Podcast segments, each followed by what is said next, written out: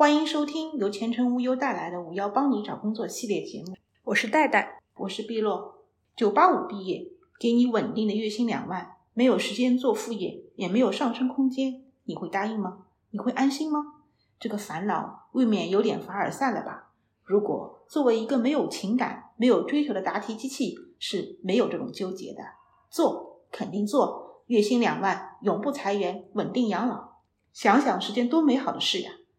言归正传，前程无忧就此话题发起了征集调查，网友们的想法大相径庭，来看看吧。网友吃米的米虫说：“看地域吧，如果是北上广深这类一线城市，一辈子月薪两万，没有任何薪资上涨的空间，我肯定是不会考虑的。毕竟生活成本摆在那里，工资稳定，但跑不过物价上涨、通货膨胀，难以给你带来安心的状态。”相反，在家乡这类小城市，没有租房、买房的生存压力，但要找到一份匹配的工作机会比较难。这时，如果有一份稳定的、远高于当地平均工资水平的工作，还是很香的。网友可乐党生表示，工作多年、正在被社会吊打着的过来人告诉你，要下这份工作吧，现实还是很残酷的。九八五里并不都是学霸。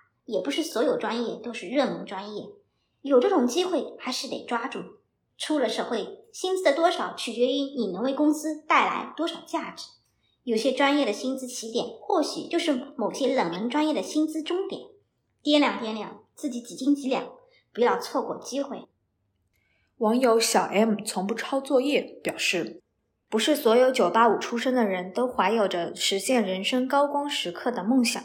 发誓要做出一番事业，走向人生巅峰的我，某九八五机械专业毕业，现在在一家工厂做质量工程师，也挺幸福的。有一份固定且能维持生活的薪资，稳定且不担心被裁员的工作，领导同事关系和睦，五险一金样样齐全。现在的这份厂妹工作，跟话题中的稳定且月薪两万的工作还挺像的。说实话，我还挺安心的，甚至还有点享受。再说，现在找工作多难啊！九八五毕业的也难啊！月薪两万的稳定工作送上门让你选，你还有什么可以犹豫的吗？网友十一世表示，个人选择的事还是交给个人，换我是不会选的。别听人家说什么眼高手低，九八五也就这样。九八五毕业在找工作时还是有优势的，高考已经检验过了你的基本面。在学习能力、理解能力上，一定程度会比别人强。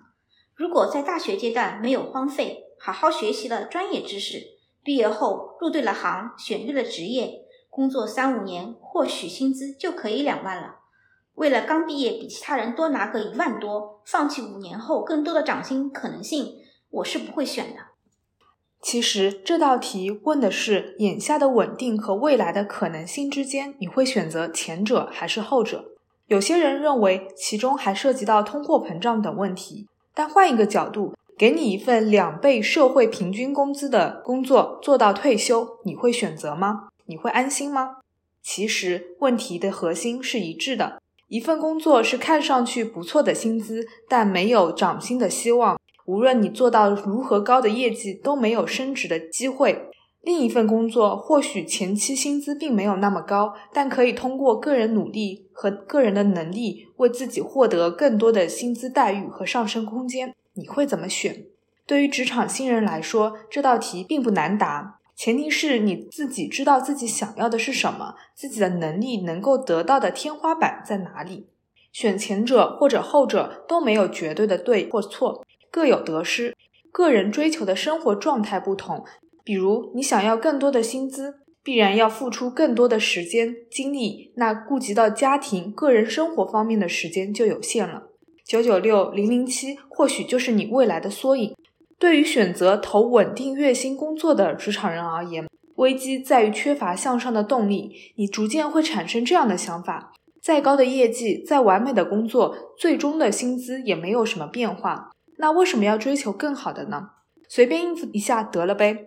这时候，当年同时走出校园、走上不同道路的年轻人的能力就这样被拉开了。这里给职场新人两点：第一，了解市场；很多应届生对就业市场的了解一片空白，对行业概况、薪资行情，甚至目标公司的情况一概不知。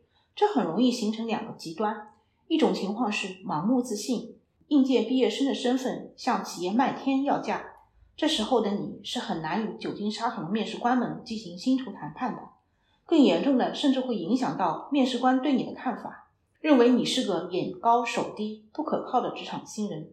另一种情况是过分自卑，悲观的认为应届生就应该接受低薪，于是乎就被有些企业利用这一点签下了不平等条约，压榨你的薪资。第二，主业与副业的平衡，很多人会觉得现如今主业挣多挣少已经不是最重要的了，当代年轻人发家致富得靠副业。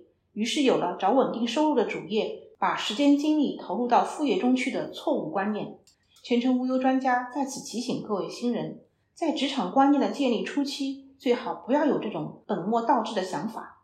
主业是你的个人专长能力的集中体现，按照能力价值论，理应也是给你最大的物质反馈的来源。副业刚需是个伪命题，每个人精力是非常有限的，成就任何事业都必须专注投入。很多人简单的认为自己能主业副业两手抓，但最后往往主业做不好，副业也没起色，徒增烦恼。在能力不足以同时兼顾主业和副业时，不妨先着重于提高个人的工作能力。如果副业能力强、收益高，那就可以渐渐调整方向，把副业当做主业来做。那些鼓吹你一门心思搞副业的人，他们口中的副业很可能就是他们的主业。好，本期的节目就到此结束，感谢收听，我们下期再见。